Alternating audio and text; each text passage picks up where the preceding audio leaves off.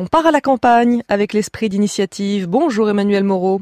Bonjour Mathilde Munoz. Découvrir des agriculteurs, leur travail et la culture bio, c'est possible grâce au woofing, ça s'écrit avec deux W et deux O.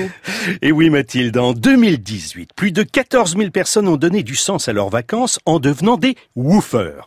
Pendant plusieurs jours, elles ont partagé le quotidien de paysans bio en participant aux activités tout en étant logées, nourries gratuitement.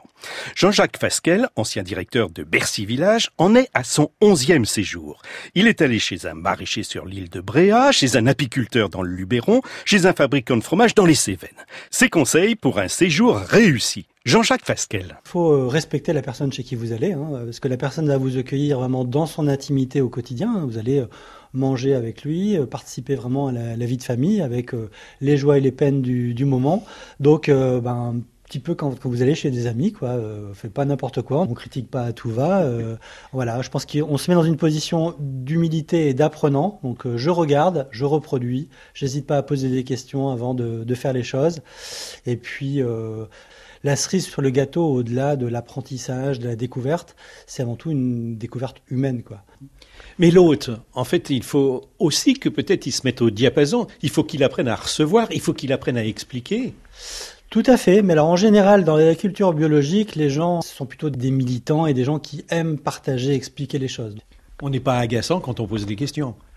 Non, euh, ils aiment ce regard du candide. Poser les petites questions en disant mais pourquoi tu fais comme ça euh, Ça peut les intéresser puisqu'ils ont le nez dans le guidon et avoir comme ça cet œil extérieur, ça peut aussi les intéresser. Est-ce qu'on peut wouffer toute l'année?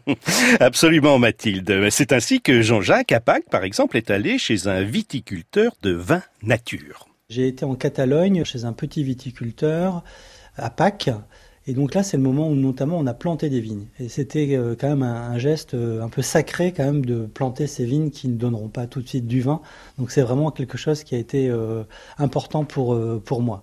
Dans l'activité, il y a à la fois le travail de la terre, si je puis dire, mais aussi par exemple d'aller sur les marchés et de vendre. Oui, alors ça, moi, c'est le truc je recommande à tout le monde de faire. Le marché, c'est important parce que c'est la, rencontre du produit avec le consommateur. Même si on n'est pas un super vendeur, quand vous avez contribué à le faire pousser, le vendre, c'est très très facile parce que vous savez raconter une histoire. Et vous avez vendu les fromages? Ah oui, moi j'ai vendu des fromages, j'ai vendu des légumes, j'ai vendu du miel. Euh, et a priori, je suis un très bon vendeur, mais un mauvais emballeur. Donc pas très fort pour faire les paquets.